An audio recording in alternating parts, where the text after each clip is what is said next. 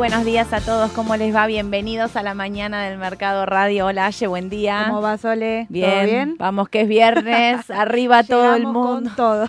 Llegamos con lo que podemos en realidad. ¿Y cómo podemos? ¡Qué semana! La semana que viene va a ser intensa, así que vamos a hablar un poquito hoy de qué fue lo que pasó ayer. Pasó de todo. ¿Qué es lo que va a pasar hoy? Va a pasar de todo también. También.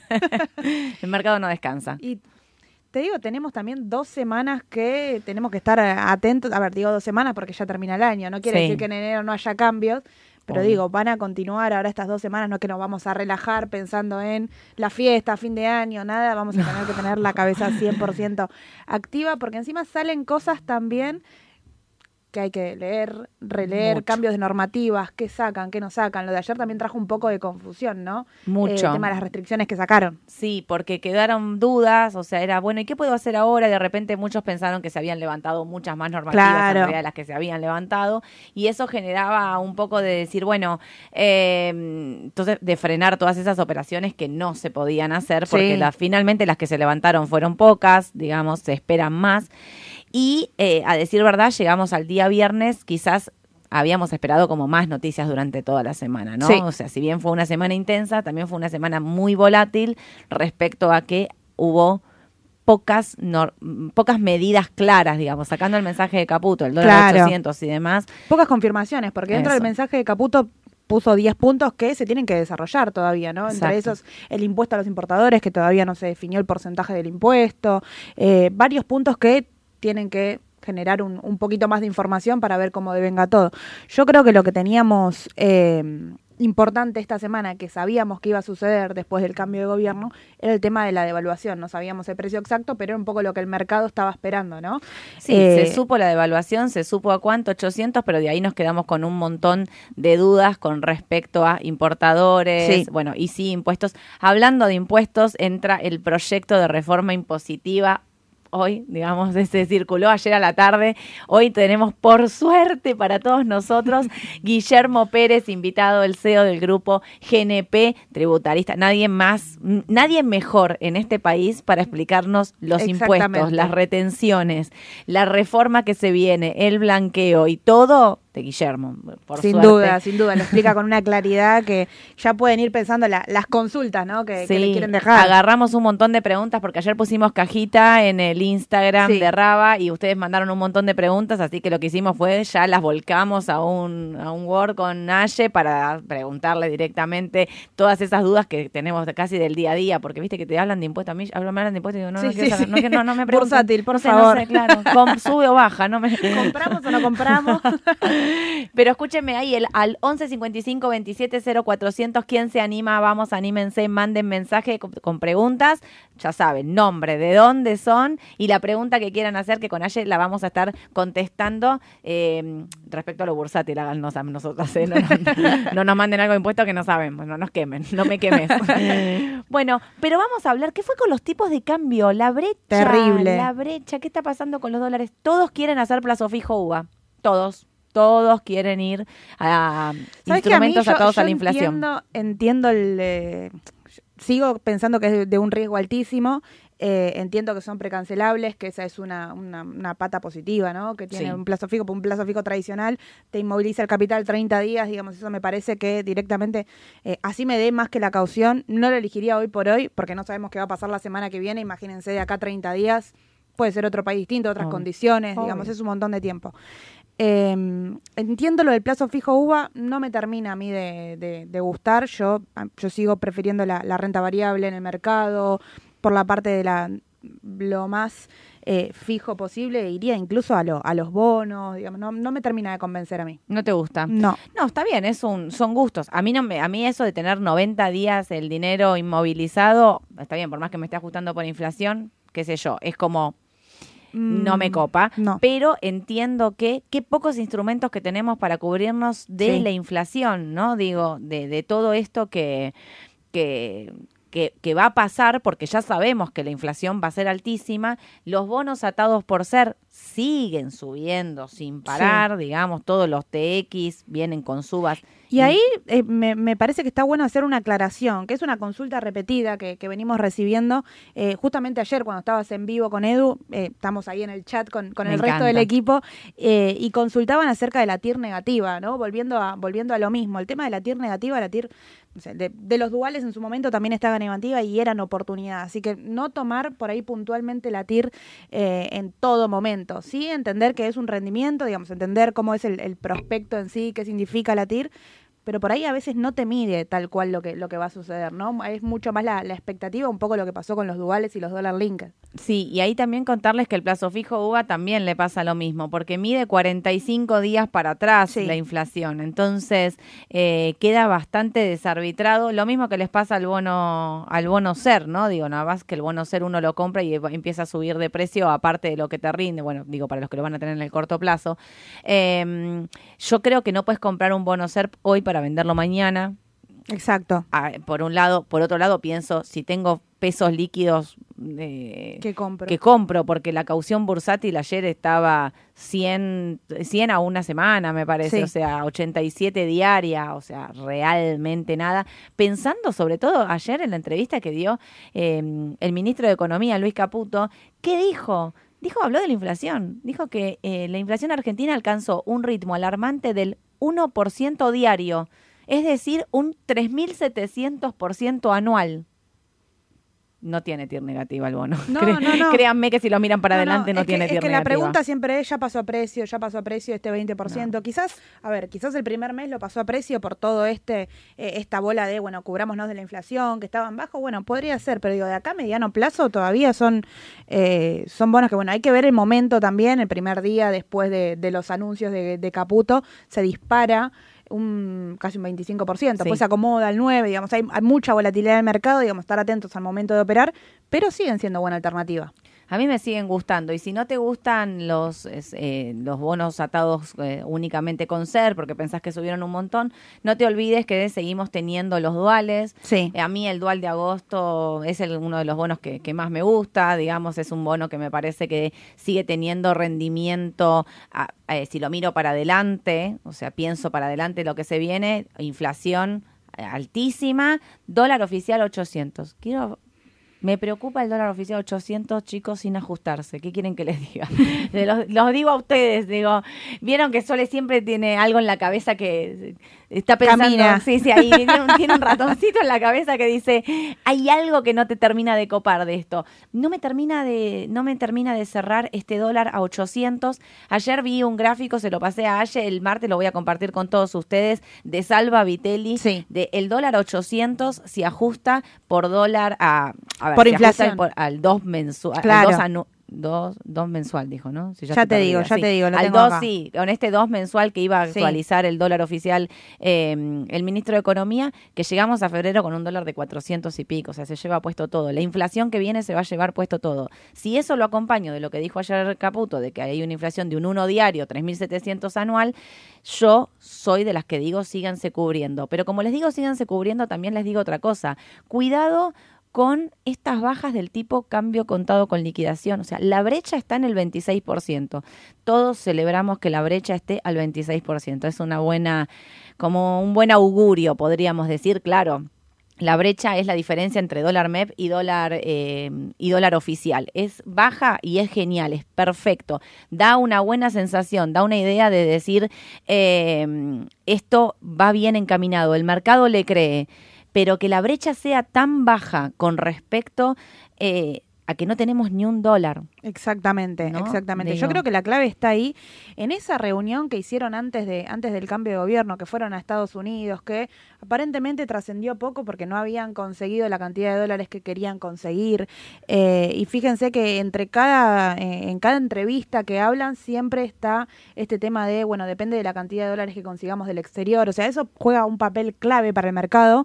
Eh, y, y los tipos de cambio, digamos, siguen mostrando, también hay que mirar la brecha MEP contado con liquidación, ¿no? Digamos, en esta situación en donde en nuestro país sigue habiendo faltante de dólares, deudas importantes en pesos y en dólares, contado con liquidación sigue estando por debajo del dólar local, ¿no? Del dólar MEP. El y sí, porque no levantan la normativa de que acá puedas comprar más de 200 millones. Sí. Ahí está el punto. O sea, si vos no podés comprar más de 200 millones eh, sin, Sin previo aviso. sin previo aviso, con cinco días de anticipación, las compras están limitadas y las ventas siguen liberadas. Entonces ahí tenés como un desarme. Pero digo, más allá de la diferencia entre CCL y MEP, yo también me refiero, digo, a todos los tipos de cambio bursátiles, a toda esta cuestión de decir, créanme, yo quiero ser optimista, lo dije un montón de veces, pero también tengo que ser realista cuando invierto y pensar, che, desarmo todos mis CDR, se los digo a ustedes concretamente porque la pregunta es, Sole, desarmo Claro. todos mis CDR y me voy al, a, ¿cómo se llama esto? Y me voy al, a, a algo que Argentina. ajuste por inflación Sí. puntualmente. Y ahí donde les digo, miren, yo era de las que pensaba que la inflación le iba a ganar al dólar en el primer trimestre, sin duda. Lo que no esperaba era una brecha del 25%. Esto quiere decir una baja del tipo de cambio CCL MEP tan fuerte que hace que me quede el dólar tarjeta en 1300 Sí. y el CCL en 1000. ¿Sí? Para que entendamos. Entonces, ahí es donde digo, cuidado con el desarme, porque esto, ¿vieron cuando decimos con, con Aye, con Edu, el dólar se pasa de rosca para Sí. arriba y para abajo, en las subas y en las bajas?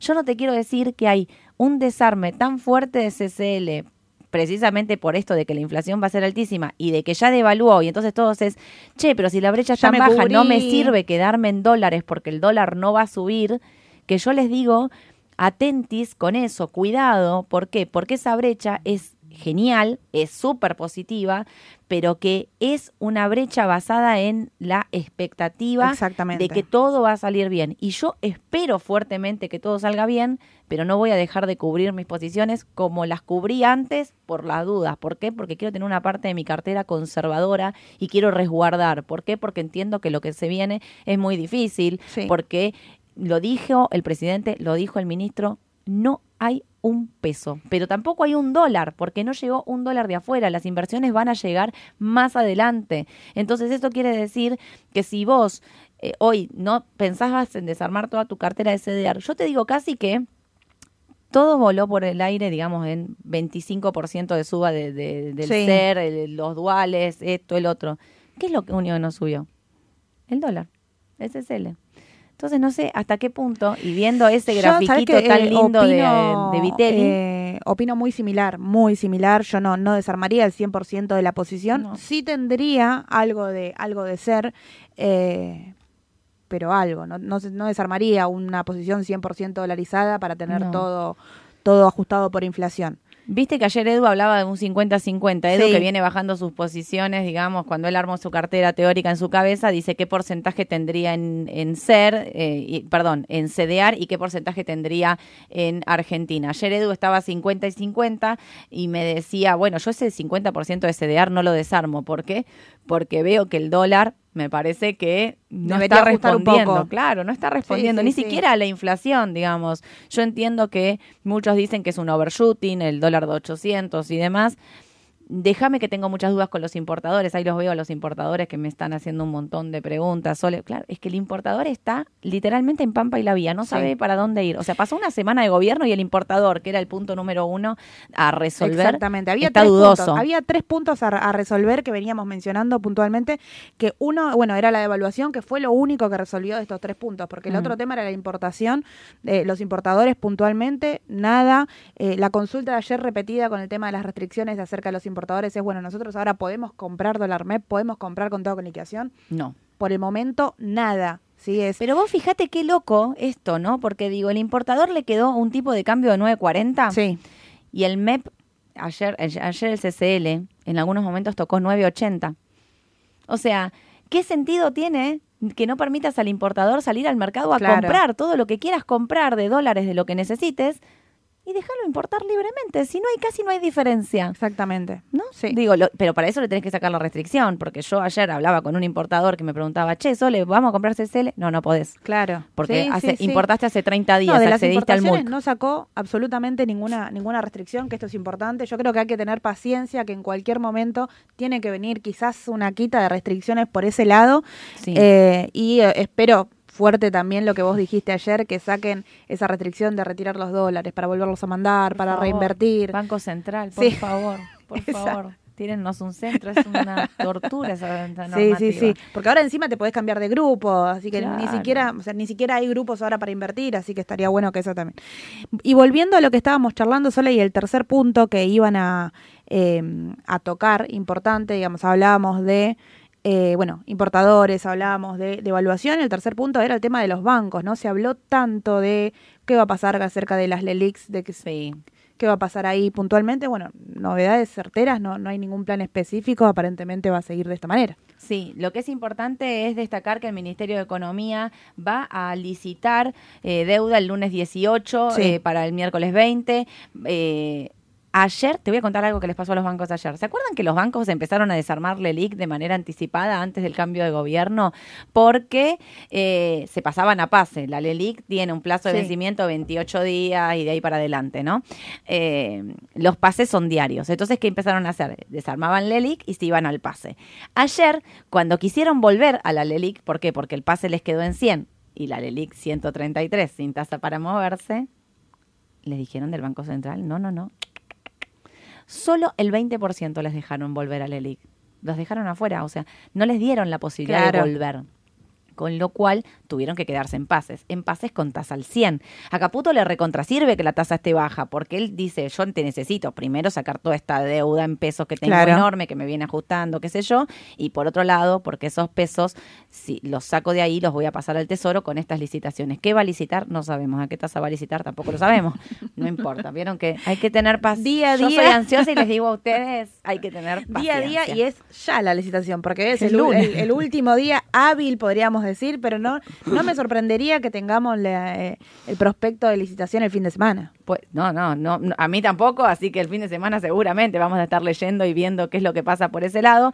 Pero lo que quiero decir es, también está con esta cuestión de los bonos a los importadores. Me hacían una pregunta que está, vieron que está esta discusión de si el Banco Central, perdón, si el Tesoro emite deuda para los importadores, para estos 30 mil millones de, dólares que se faltan de los importadores, que son importadores que no se pagaron, estamos estatizando una deuda de privados.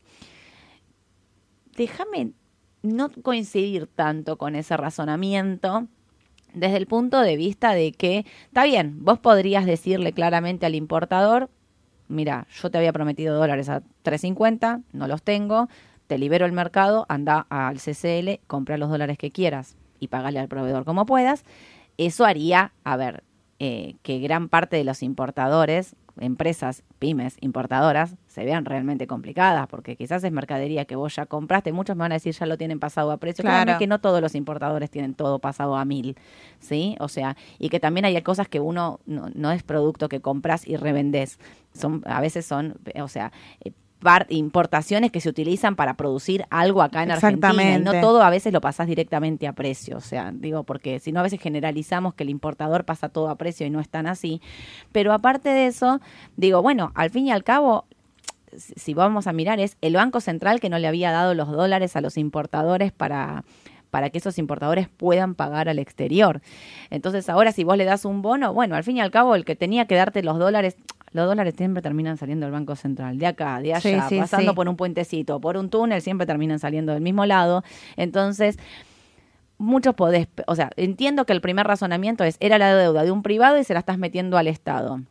Bueno, pero era el Estado también el que no le había permitido a ese privado comprar en su momento cuando quería comprar. Entonces, está bien que haya dos visiones, digamos.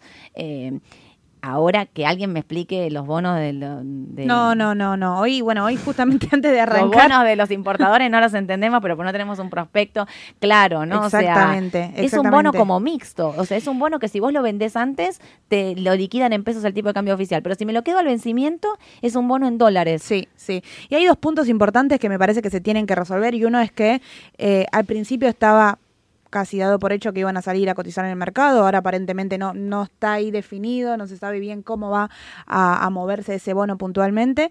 Es una mezcla, ¿no? De, de un bono dólar linked con una L30 teniendo en cuenta que te pagan dólares al final si te lo quedás. Si me Eh, pagan en, bo- en dólares al final, ahí tengo una pregunta. Si me pagan dólares al final, ¿ah? Mm, eh, como una L30, ¿no me conviene más un, un L30, un GD30, Sin bonos duda. soberanos de Sin nación duda. antes Sin que algo de tesoro? Muchísimo menos el riesgo. Muchísimo menos riesgo. Y lo que me llama la atención también es que leía, eh, le- bueno, lo- los principales diarios, ¿no? Eh, si no me equivoco, fue en el cronista que decía, vos, eh, se trata de un bono en que el importador coloca los pesos y va a recibir dólares en X plazo. Hmm. Que todavía ni siquiera está definido en qué momento. Sí es un bono que vence en el 2027, pero eh, no hay nada ahí cerrado de, cómo va a ser ese movimiento, ¿no? Claro, sí, sí, por eso digo, es... eh, mm, ah, bueno, ahí es uno de los puntos donde eh, los importadores sí tienen que tener paciencia y sí esperar claramente las, los próximos pasos del gobierno, los próximos Exacto. pasos del ministro para entender realmente qué se puede hacer y cómo va a ser esto de los bonos, quiénes van a poder licitar, si van a, licitar, si van a operar en el mercado secundario, no se sabe si, a Claro. si van a operar por Bima o no, o si van a ser solo de los bancos. Bueno, creo que ahí todavía hay mucho en veremos. Voy a empezar a contestar un par de preguntas porque hay un montón. Emir me pregunta, ¿qué piensan de las acciones argentinas en pesos? Salimos y pasamos a Buenos Aires. Yo no saldría las acciones argentinas en pesos. ¿eh? Si es por inflación, yo tendría un mix. Tendría un poco de acciones Exacto. argentinas, tendría un poco de bono SER, tendría un poco de bono soberano, como venimos diciendo, y tendría CDR no dejaría de tener CDR. Acciones argentinas, el Merval está, mm, ayer pensábamos que pasaba los mil, eh, no, No puede, pudo. no pudo, no pudo nuevamente. Los bancos afuera están metiéndole presión. Ayer en algún momento se pusieron positivos Sí. fuertes, se dieron vuelta con todo y volvieron a caer. Ahí te habla de la volatilidad y de todo lo que es el mercado, como les digo desde el principio.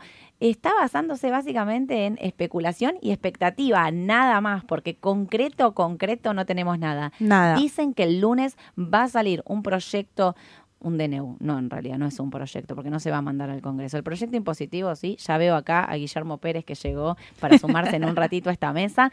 Eh, nos va a estar contando todo. Pero por otro lado, se viene este decreto que dicen que va a cambiar la economía, porque ahí dicen que va a salir el lunes, que está todo escrito. ¿eh? Ahí dicen que no te queda ni una duda. Que hay Esperemos que no me más de 300 páginas para leer, así que nos vamos a tener que sentar a leerlo todo. Sí. Dicen que es completísimo y ahí va a estar todas estas dudas que nosotras estamos planteando. Ahora, veo mucha pregunta con respecto a, por ejemplo, Sole, soy inversor a largo plazo, seis meses, mi cartera tiene un 60% en CDR extranjeros, perfil moderado, ¿debo preocuparme por la brecha? ¿Me va a afectar a largo plazo? Mire, yo quiero que pensemos algo entre todos. Eh, ¿Cuándo hay brecha? Cuando hay más de un tipo de cambio. ¿Cuándo deja de haber brecha? Cuando hay unificación cambiaria. La unificación cambiaria casi podríamos pensar es esta, porque una brecha del 20%, 25% como hay ahora, no existe, ¿sí? O sea, lo que va a pasar en algún momento es que esos tipos de cambio van a converger a un único tipo de cambio. Yo lo que les estoy queriendo decir, y que se los vengo diciendo no de ahora, sino de antes, del gobierno anterior, es que vos no podés hacer una unificación cambiaria sin dólares. Y lo que está pasando es que el mercado tiene una expectativa tan grande de que van a entrar dólares, de que las cosas van a salir bien, que lo que hizo es acortar la brecha de manera anticipada. Para mí es piso del CCL. O sea, es estos valores, Y es clave, y lo que decíamos recién, Sole, es clave esas reuniones con el Fondo Monetario Internacional que se van a tener que volver a, a repetir, digamos, sí, va a salir el DNU, hay que leer absolutamente todo, comparto con, con lo que dice Sole, pero eh, el tema de captar el capital internacional, Sí. que en su momento esa reunión, bueno, a, a nosotros lo, lo que nos llegó, digamos, en los titulares del diario es, la reunión fue positiva, pero esperábamos que diga el, el monto, ¿no? Que, que logró captar, monto no se, no se dio a conocer nada. Obvio. Así que por eso les digo a los que a todos los que están dolarizados, a todos los que tienen ONs, ONs en dólares, a todos los que tienen CDR, que seguramente ayer vieron su cartera bajar, vieron su cartera caer, esto es porque los tipos de cambio caen, que estén tranquilos, que como toda volatilidad del mercado, los tipos de cambio también se están moviendo de acuerdo a lo que se venga. Ahora, créanme que es muy difícil liberar un mercado sin dólares y que es muy difícil pensar que con la inflación que hay y que va a venir, los tipos de cambio puedan converger para abajo en vez de para arriba.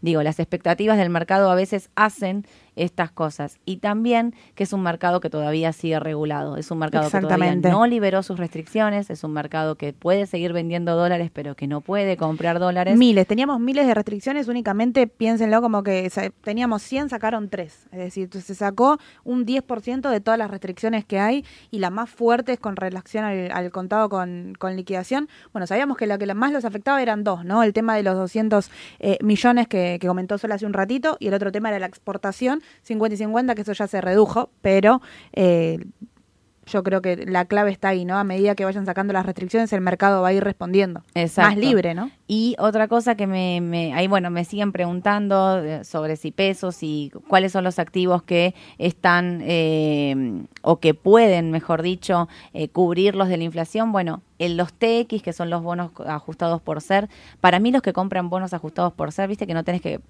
lo tenés que pensar como de acá para adelante. Bueno, al menos que se lo puedan quedar un mes, mes y medio, dos meses, ¿me entienden? Porque si no, Exactamente. o sea, la volatilidad va a ser muy fuerte y los puede achurar en el medio. Eh, otra cosa que me, también me parece importante es a los que me preguntan por los digamos, bueno, los, los, aparte de los TX, digo TX 24, 26, 28, yo prefiero irme a algo un poquito más larguito. Eh, por otro lado, tienen los duales, ahí me preguntan cuál. A mí me gusta el de agosto, que es TDG 24, me parece que tiene está 700 aproximadamente. Sí, ayer cerró 73,900, sí. Ahí está. Eh, como 730 podríamos pensar claro. el día 100. Eh, ahí lo que, lo que hay que pensar es decir, bueno, de acá a agosto del año que viene el tipo de cambio va a subir y la inflación va a subir. Entonces, si no me cubre por inflación, me cubre por devaluación, por uno de los dos me va a cubrir y es como doble sí. cobertura. Y acá también lo, lo interesante, Sole, que el de abril está un poquito más caro incluso que el de agosto. Es decir, vos cubrís más plazo por menor precio. Así que me parece que también desde ese lado, incluso hasta trading de, de, inversión, así estén similares. O el de agosto un poquitito más caro, te conviene cubrir más largo plazo por el mismo precio. Exactamente. Ayer eh, muchos nos seguían preguntando por la deuda de los, de los bonos, de los soberanos, los AL, los GD, los seguimos recomendando. Eh, ayer lo vimos incluso, digamos, 39 y medio volvieron a subir. Sí. Eh, tienen un techo en los 41 desde el análisis técnico para los que lo están mirando de corto plazo todo lo que es soberanos, pero a mí no me, no me preocupan, ¿eh? no los vendo, sigo repitiendo lo mismo, no vendo esos bonos. A los que me preguntan de, che, ¿desarmo CDR para comprar bonos? Mi respuesta es, si estás 100% en CDR, sí, sí desarmen algo y pásense a un soberano. Eh, qué miedo me da vender un CDR a este precio para Sí. pasar mi inflación, porque Sí, sí, sí. ¿Viste? Es como que te pasas algo que ya subió un montón contra algo que bajó. O sea, como que estás pasando en un pico acá arriba y en un pico acá abajo. Sí, que se empiece a dar vuelta. Te deja, te deja contramano. Por eso digo, quizás me ajustaría a un TDG. Digo, porque yo creo que el tipo de cambio de 800, salvo que nos encontremos, como digo siempre, con una cuestión de que la semana que viene tenemos 30 mil millones de dólares Claro. escondidos abajo de la mesa y no lo sabíamos. y eso puede ser una buena opción. Me parece que si no, la idea es que, que el tipo de cambio tendría que ir subiendo solo por una cuestión inflacionaria. Así que el TDG para mí es Sí. una opción. Quizás me iría más a un TDG que a un TX. Y sí, en sí, corto, teniendo en cuenta lo que, lo que se disparó el TX después de... Se, se disparó más que nada después de los anuncios de Caputo. Ahí arrancaron lo- los TX con más fuerza todavía. eh, que, a ver, como dijo Sole, para mí para un mediano plazo siguen, digamos, siendo oportunidad. No todo de lo que puede, podemos llegar a tener en el año de inflación está pasado a precio. Mm. Eh, también me gustan, lo- me gustan los duales, digamos. Tendría ahí... em, tendría ahí, ahí también. Perfecto, sí. Y ahí estaba, estaba mirando un poquito cuánto habían subido. Subieron un 35% en el mes. Por Sí. eso cuando decimos todo lo que subió en el corto plazo, todo puede ajustar un poquito. Sí, claramente, todo puede, puede ajustar un poquito. Así que Exactamente. Y ahí te agrego, Sole, también hay una consulta repetida eh, acerca de eh, lo- los vencimientos y nos tenemos que preocupar si van a pagar los bonos soberanos en dólares. Mm. ¿no? Recuerden que empiezan a pagar con un pago con renta y amortización más interesante el año que viene, sí. Pero la deuda en dólares no tiene nada que ver con, con el monto, digamos, de deuda en pesos. Es un monto No, chico que hay que pagar, digamos. Nadie, eh, insistimos, ¿no? Con esto, un gobierno, primer año eh, de, de gestión, digamos, no, va a defoltear tampoco una deuda en dólares en, estos palo. precios, en, en- en esos valores que tenga que pagar. Así que hasta desde ese lado son incluso más seguros. Sí, sí, sin duda. O sea, yo no veo ningún ni una reestructuración, ni un reperfilamiento, ni un default de la deuda soberana en Claro. dólares, ni cerca. Ayer eh, se consiguieron mil millones para pagarle al Fondo Monetario Internacional, que son 900, así que eh, estamos hablando de esos montos que son montos chicos. Entiendo que el país está sin plata, pero que son montos chicos para tirar el patear el tablero desde el inicio, así que no, no lo veo ni cerca. Pero bueno, Aye, escuchamos una cosa. Si les parece, Cortamos un minuto. Dale. Entra Guille Pérez, nos cuenta todo lo que tenemos que saber sobre las reformas que se vienen. En un minuto volvemos con el señor Guillermo Pérez acá para hacerle todas las preguntas de Perfecto. Y impuestos. yo los saludo. Que tengan excelente fin de semana. Gracias. Y bueno, voy a estar igual atenta escuchando todo lo que, todo lo que dice. Guillermo. Sí, voy a estar yo primero preguntando. Ahí está, me parece bien. Nos vemos en un minuto, ya volvemos. Dale. Chau,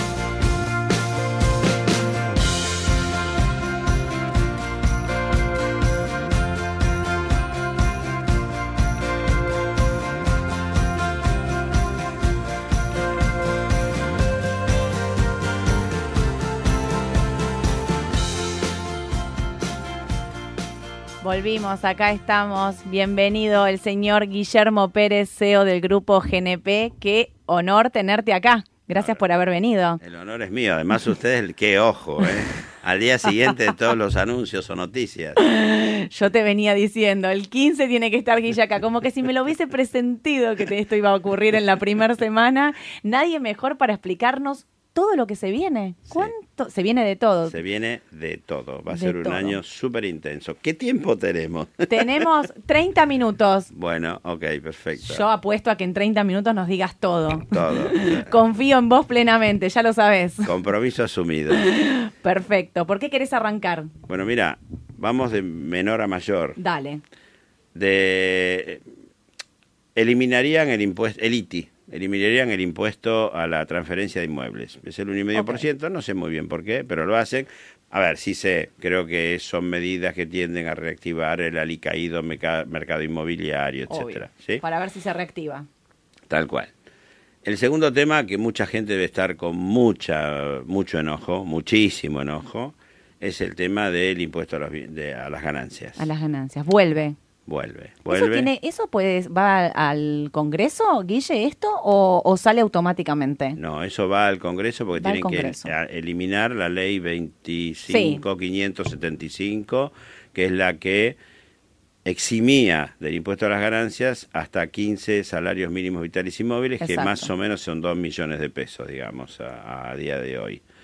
Eh, un poquito más si lo ajustan ahora en enero. Eh, eso vuelve, o sea, eliminan esa ley, se vuelve exactamente a como... eh, muy, Más pa- menos, muy parecido sí. a como era antes, lo que han cambiado son este, los tramos de la escala, los mínimos Sí. no imponibles, etcétera.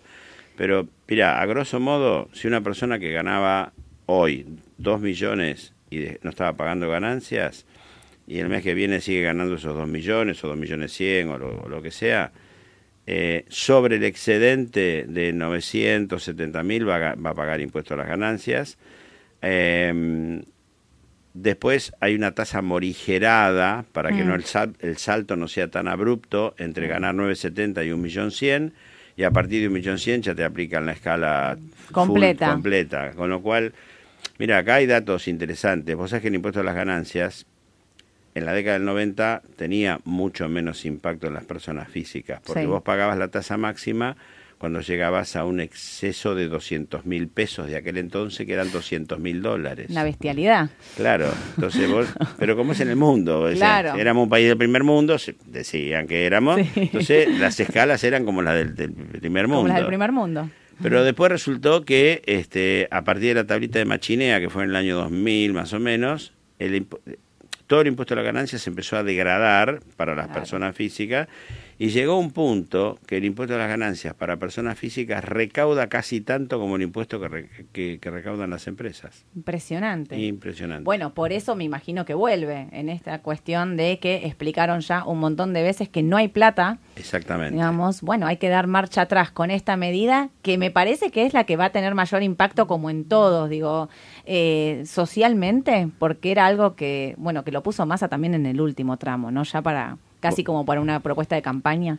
Cuando dicen que la campaña de masa fue de las más caras de la historia Sí. y que había costado tres puntos del PBI, Mm. ahí adentro estaba metida la reforma del impuesto a las ganancias, el, Sí. el no cobrar impuesto a las ganancias. Y porque es un impuesto, evidentemente, vos lo estás explicando, clarísimo, que re- con el cual se recauda un montón. Muchísimo, o sea, en términos de finanzas públicas es un porcentaje altísimo y bueno, y creo que este sí va a tener un costo político para mi ley importante porque él votó para eliminarlo y ahora está como un proyecto principal de él volverlo a Volverlo poner. a poner. Sí.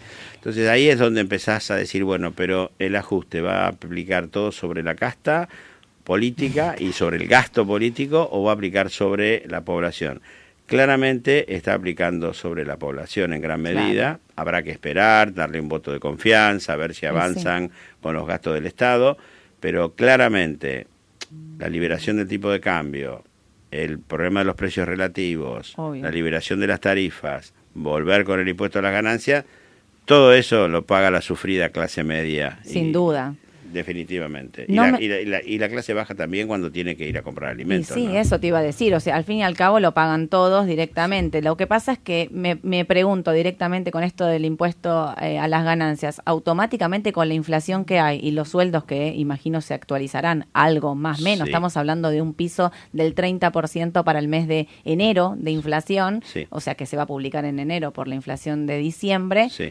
¿Cuántos trabajadores van a pagar ganancias? Te digo que va a ser impresionante. sí. Además, acordate que no sé si van a tener capacidad contributiva para pagar ganancias por lo que están gastando Claro. y pagando en los alimentos, en la ropa, en, en todo. en cualquier cosa. En todo. Bueno, recordemos que eh, los, eh, los combustibles aumentaron 70% en las últimas dos semanas Tal cual. y que los alimentos vienen corriendo a valores y que ya hay nuevas listas de precio. Sí. O sea, esto Todos los días. Mira, yo, viste, por los clientes nuestros, Obvio. empresas industriales, las listas es una por semana o a veces dos por semana, dependiendo Sí. de.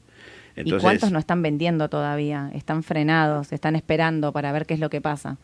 ¿No? Eh, hay muchos lugares desabastecidos porque mucha gente está guardando para ter- terminar de tener claro. Muchos están tomando vacaciones directamente del 15 de diciembre al 31 de diciembre y ver qué es lo que pasa. Empresas, ¿eh? Sí, sí, sí, Eh, sí. tiendas importantes. Entonces hay, una, hay un impacto muy fuerte. Va a haber un impacto muy, muy fuerte en la capacidad adquisitiva de, de todo el mundo, de la clase media. A ver, todo el mundo con lo que es los gastos y de los insumos, etcétera, y de la clase media, porque tiene un impacto, va a tener un shock fiscal muy grande esto. Sin duda. Muy grande. Sin duda. Eh, bueno, ese es uno de los Un tema. un- uno de los temas que entran, pero hay un montón más. ¿Cómo seguimos? De menos a más me dijiste. De menos a más. Bueno, el otro tema es el blanqueo y la moratoria. Ahí vamos. Va a haber una moratoria por deudas, si no me equivoco, al 30 de noviembre. Esa moratoria va a ser una moratoria típica.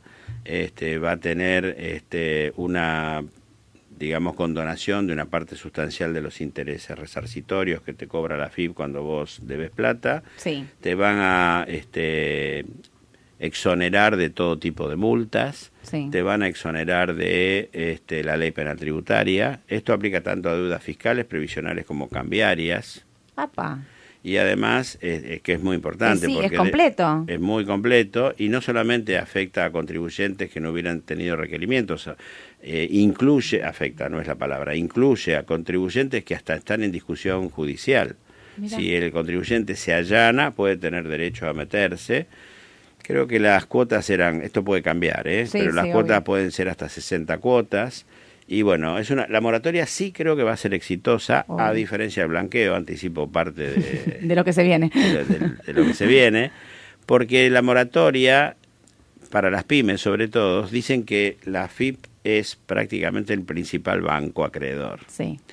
Entonces, esto es negocio para todo el mundo, porque, digamos, este, la persona puede regularizar su situación, la empresa, y la FIP de, esa manera cobra algo que de otro modo hubiera llevado años en una discusión judicial. Sí, sí, empieza a recaudar también, que es lo que necesita. ¿Qué es lo que necesita? Esto viene de la mano conjuntamente de un blanqueo. Se llama, se llama regularización de activos. Sí. Yo creo que es un blanqueo Hoy venía hablando con un, con un conocido economista que tiene un programa de radio y dice, pero este es un blanqueo bobo, por lo que me explicás. y sí, porque el último blanqueo que hubo, que fue el 2017, en realidad fue una gran traición al que blanqueó. ¿Por qué? Porque el señor blanqueó, presionado por los bancos internacionales que decían que había intercambio de información internacional. Que no la había. Que, que bueno, en esa época sí, ya, había, ya empezó, porque incluso los bancos te decían que te cerraban la, la cuenta. pero, el, pero el problema que hubo fue que conjuntamente con ese blanqueo hicieron una modificación a bienes personales donde bajaban la escala hasta llevar al 0,25 por tres años y después como que no decían más nada, como que asumías que, que, no existía más, que se, que se, se derogaba. Bueno, pasó todo lo contrario. Argentina tuvo el segundo blanqueo más importante del mundo en términos de PBI, el primero fue el de Indonesia. La gente blanqueó muy presionada por los bancos porque si no le cerraban la cuenta. Después viste que mucho de ese dinero no blanqueado fue a parar a Estados Unidos porque Estados Unidos no informa y sí pide que le informen. Y entonces eh, la gente se sintió traicionada. Dijo, ¿cómo? Yo blanqueé y me iban a sacar bienes personales no solo no me lo sacaron, sino que me deduplicaron la tasa, porque la tasa que era el 0,35 iba a bajar al 0,50, al 0,25, la llevaron, hoy está al 1,75 para bienes en el país y 2,25 para bienes en el exterior, cuando estaba 0,25, eso es 10 veces más. Sí. Entonces la gente se sintió muy traicionada. A mí me parece que este blanqueo eh, no va a ser muy exitoso. Perdón, y ahí te agrego una cosa más. Vos lo hablás desde la parte de los impuestos y yo te lo digo desde la parte bursátil. ¿Qué fue lo que pasó? Vos en ese momento te acordás que blanqueabas, tenías como distintas formas de blanquear y una era entrar en bonos en bonos argentinos, que vos si tenías una determinada cantidad de años, en ese momento no pagabas eh, el 10%, me parece que era. Y esos bonos terminaron cotizando defolteados, los defolteamos en el 2020, que se hizo la reestructuración de la deuda, o sea, hoy tenés otros bonos que perdieron la paridad, que, o sea, algo que tenía que valer 100, hoy está valiendo 38, después de este rally alcista porque valían 23, por decirte, o sea, la pérdida de capital que hubo sobre las inversiones, sobre los que blanquearon e invirtieron y confiaron es terrible. Y a mí me pasa esto que decís vos de decir, esto es muy reciente. ¿Alguien se va a animar a entrar a un blanqueo? A mí me parece que no. A mí me parece que el grueso del blanqueo no, por lo que pasó y por las propias características de este blanqueo. ¿Por qué? Porque este blanqueo, si bien tiene una tasa muy barata, eh, a ver, hasta 100 mil dólares es de, es de 0%, sobre el excedente de eso es 5%. Pero ¿qué pasa con la moneda argentina y las divisas que vos quieras blanquear? Te obligan a depositarlos en una cuenta bancaria especial, que se llama cuenta bancaria, eh, regularización de activos, etcétera. La tenés que tener inmovilizada ahí. No te la dejan invertir en un par de instrumentos nada más, en algún fondo para infraestructura y en algún fondo común de inversión que la reglamentación dirá. Con lo cual, no sabemos si es en pesos, en dólares, en qué historia es. Bien, será en dólares. Imaginamos. Imaginamos, pero qué sé yo. ¿A qué tasa? Claro, ¿a qué, cuánto te va a dar? Claro.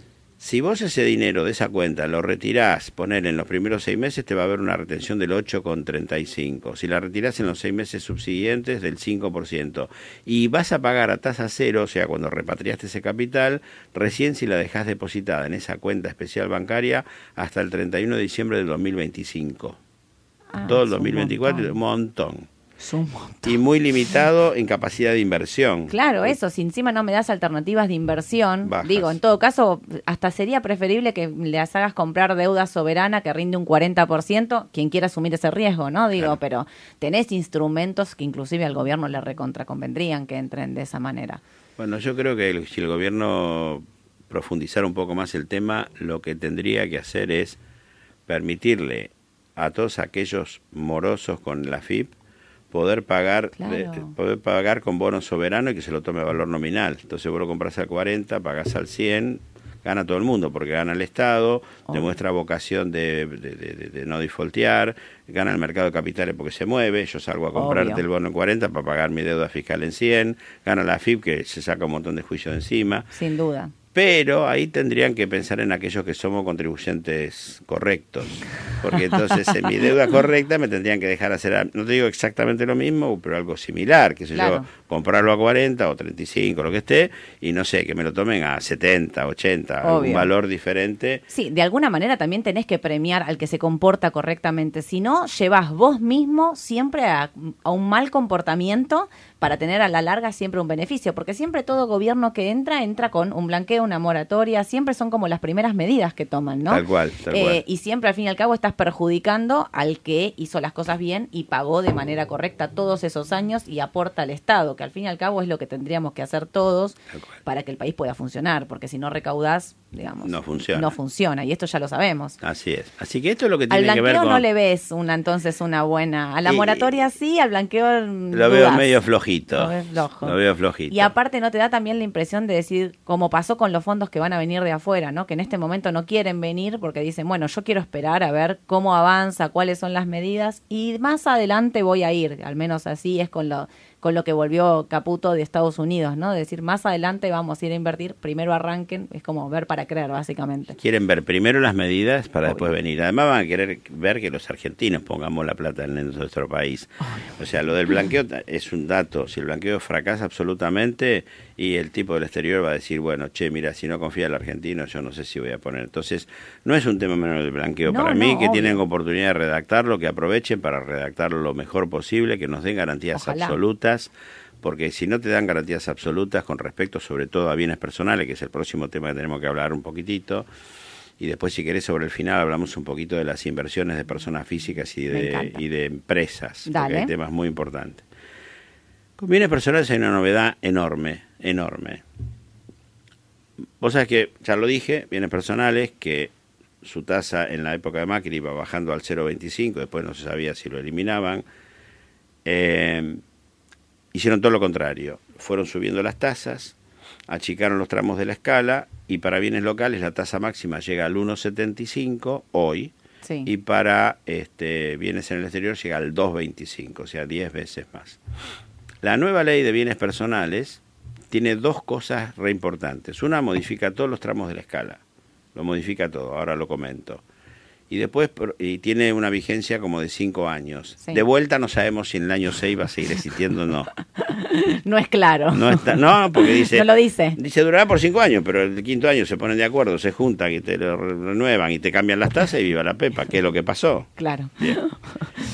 Entonces, lo que sí, la, declaración de este año 2023, diciembre de 2023, que va a tener un impacto tremendo para todos los inversores. Sí. ¿Por qué? Porque vos liquidaste bienes personales del año 2022, que ya era un montón de dinero a esas tasas altísimas, pero a un tipo de cambio que oficial que creo que estaba en 170, algo Sí. así. Hoy el tipo de cambio oficial es 800, 800. cuatro veces más. Cuando la inflación fue 180, no sé Sí. cuánto va a terminar.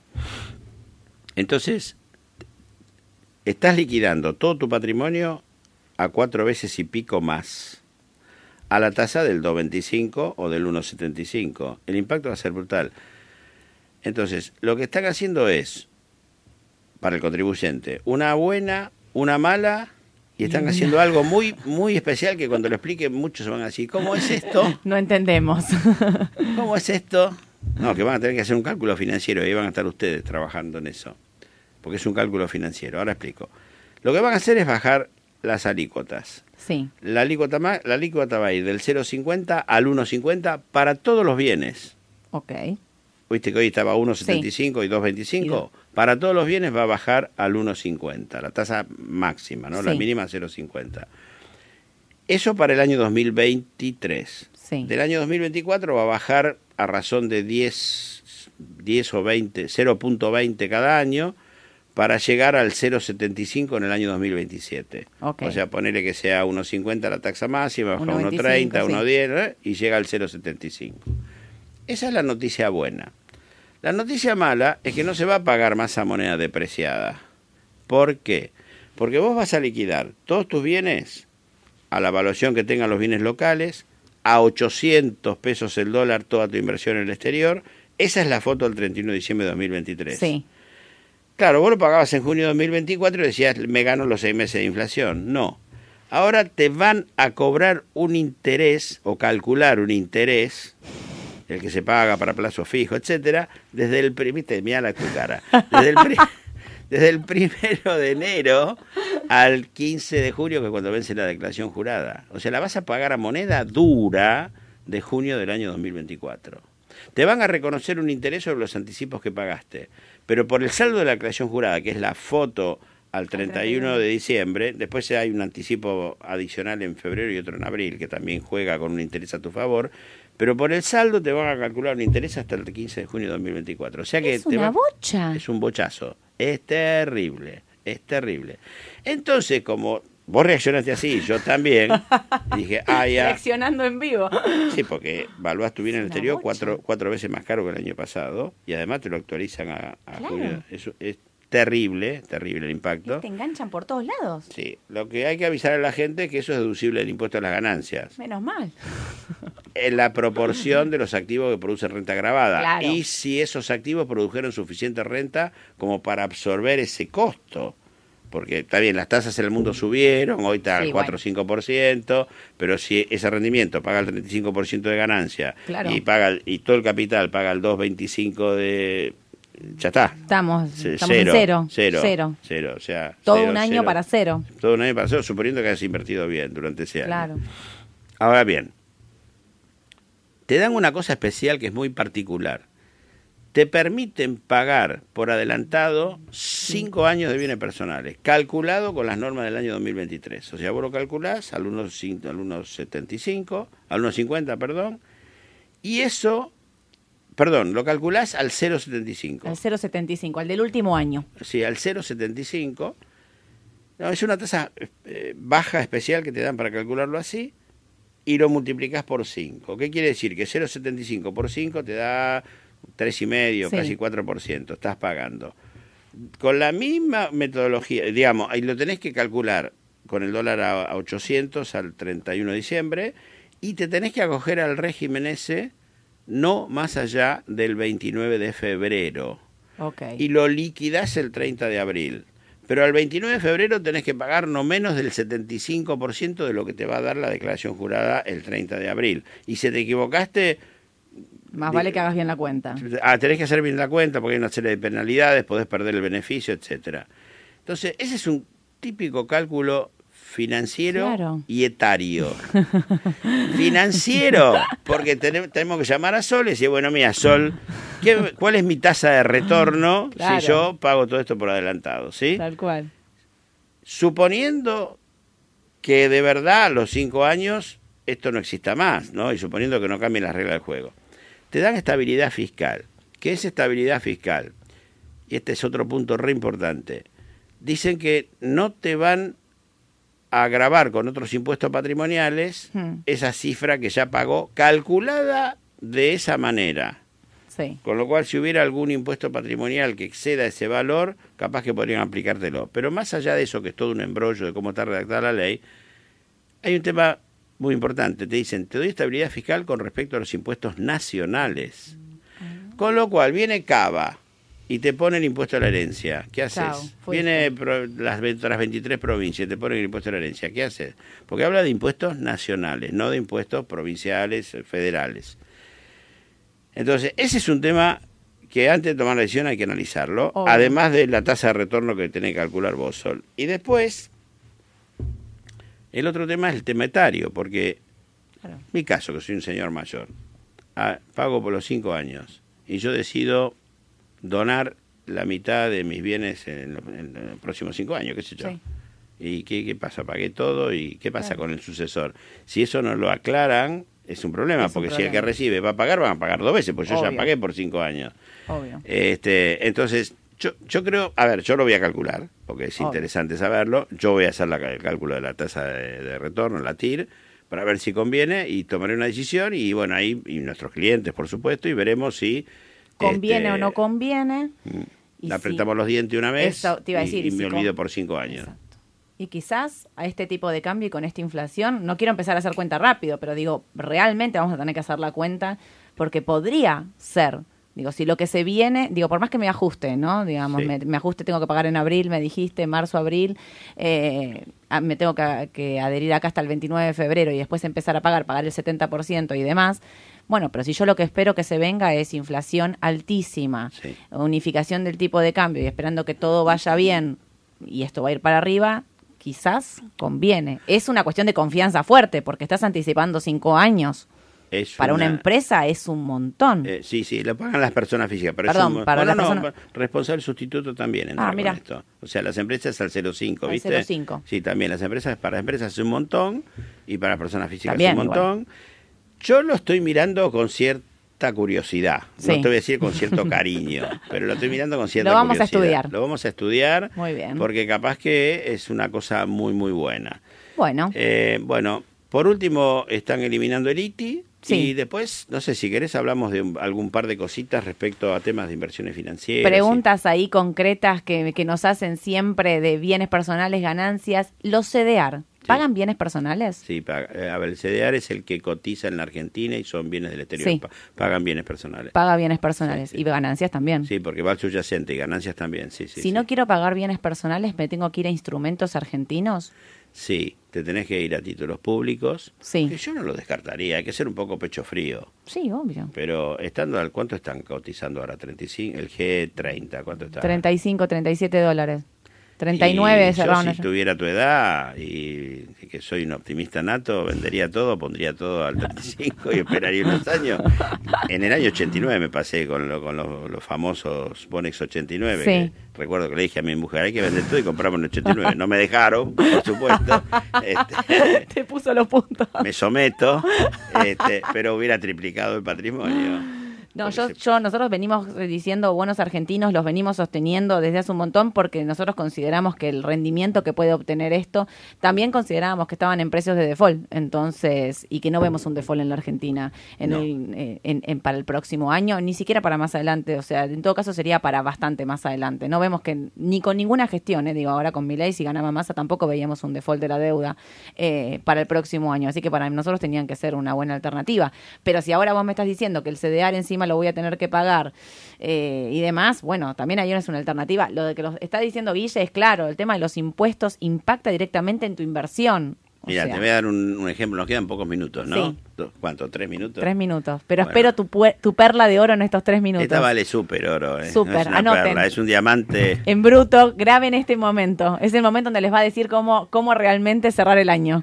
Para las empresas, muchos gerentes financieros por el capital de trabajo positivo, porque han ganado plata, entonces tu capital de trabajo es positivo, o sea, tu caja, banco, cuentas a comprar, viene de cambio es más que tus pasivos, eso muchas veces termina en fondos comunes de inversión. ¿Por qué? Porque te da mucha capacidad Sí. operativa, etcétera. Bien, yo no digo que se salgan de los fondos comunes de inversión. Lo que digo es que los vendan y si quieren recómprenlo al día siguiente, no hay problema, pero véndanlos. ¿Por qué? Antes del 31 de diciembre. ¿Por qué? Porque el Fondo Común de Inversión que tenés desde el inicio del ejercicio, más el Fondo Común de Inversión que fuiste suscribiendo durante el año, Sí. te genera ganancia impositiva por inflación, que va a ser del 200%, desde el primero de, la- de- de enero del 2023 o desde cada imposición hasta el 31 de diciembre de 2023. Sí. Si vos lo vendés, está bien, tenés la ganancia por la venta del bono, pero como ajustás el costo, ese costo por inflación va a ser más alto que la ganancia del fondo. Mataste esa ganancia. ¿Pero qué mataste? Mataste la ganancia impositiva por inflación, que significa todos esos fondos comunes de inversión tenerlos al 31 de diciembre. Sí. Porque, y esa ganancia, esa ganancia impositiva por inflación es un cálculo teórico. Claro. Que después se traduce en un cheque verdadero. Es un- Efectiv- es un- real, es, una, es directo. Eh, claro, porque esa ganancia por inflación no la tenés en la caja. Sí. Porque es un cálculo. Es un cálculo, obvio. Entonces no tenés la caja. Y pero, pero, pero la ganancia por inflación a efectos fiscales implica sacar de la caja el 35%. Entonces, Claro. eso es, fiscalmente es absolutamente pernicioso. Claro. Entonces, la manera para solucionar ese problema con esa inversión en particular es venderla antes del cierre. No vas a tener un impacto fiscal por esa venta porque ya te digo, ya ajusta el costo y mataste la ganancia impositiva por inflación. Y al, al otro día recomprar el Fondo Común de Inversión. Lo recompras, lo lo- vendés, sacás la foto literal al cierre y Sí. volvés a comprar el, Sí. el 2 de enero, Sí. puntualmente. Otros que tengan, sean más sofisticados con el tema de inversión, pueden pensar en invertir en ONs en dólares, por ejemplo. Son Pan Sí. American Energy, digo cualquier Sí, cosa. sí, sí, cualquier Arco, ON, ley local, si los que pueden, o, ley, lo- ley extranjera es lo mismo, pero eso, sí, te, eso te da pérdida por inflación. Claro. Entonces vos sacás algo, matás esa ganancia por inflación que te da el fondo común, Sí. invertís en un activo que a lo mejor tiene otro atractivo financiero, Sí. ahí es una ensalada que tenemos que ver juntos. Obvio. Y, ahí te diría, es clave, aprovechando la baja del contado con liquidación y del MEP de estos días, es clave eso, ¿eh? Para mí es una oportunidad. Yo Comprar ONs. Sí. Sostengo que el dólar, con la baja que tuvo, la brecha, que me parece que es súper optimista del 25%, que no haya casi brecha entre MEP y oficial, Sí. sin dólares en el país, es súper optimista. Yo espero que nos vaya recontra bien, pero digo, hay una expectativa muy fuerte ahí, con meses muy altos de inflación. Déjame dudar del valor del tipo de cambio hoy, que no sea realmente bajo. Y si vos Sí. compras una ON que es en dólares, Sí. te estás vendiendo y estás haciendo esa ganancia, vos me decís del fondo común, de, haciendo esa ganancia de, de inflación, la estás matando y te estás pasando algo que para mí tiene recorrido. Que tiene recorrido. Y lo que vos decís es cierto y comparto. Con una inflación del 20-30% en diciembre, 30-35% en enero, en febrero, quizá empezando a bajar en marzo, y pensar en una segunda devaluación en fin de febrero o marzo no es una locura. No, para nada, para nada. Por eso digo, bueno, este, esperar ahí ahora el, el lunes a ver si sale este proyecto económico completo eh, para ver realmente la letra chica de los importadores, de los exportadores y demás, para eh, a partir de ahí ver realmente si este tipo de cambio va a alcanzar o no. Tal cual.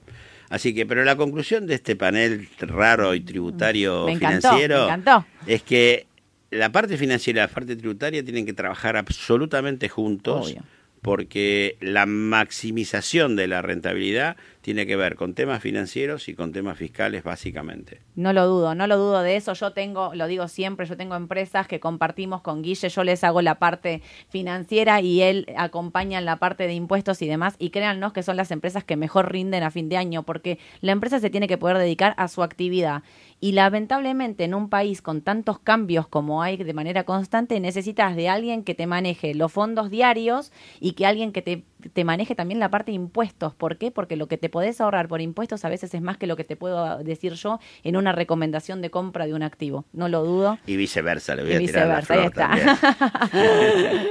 Perfecto, muchísimas gracias, gracias por haber venido en un día tan importante como hoy. Sé que te estaban llamando de todos lados y viniste igual a, a contarnos acá a todos los oyentes. Gracias. Rabas son grandes amigos nuestros y Sol en particular, así que fue un placer. Gracias, muchísimas gracias. Gracias a todos, gracias por habernos acompañado. Nos vemos el lunes 9.45 acá en vivo en la radio para contarles todas las noticias que vamos a tener en la semana, que me imagino serán un montón. Gracias, gracias Guille de nuevo. Beso a todos, Gracias, buen Sol. fin de...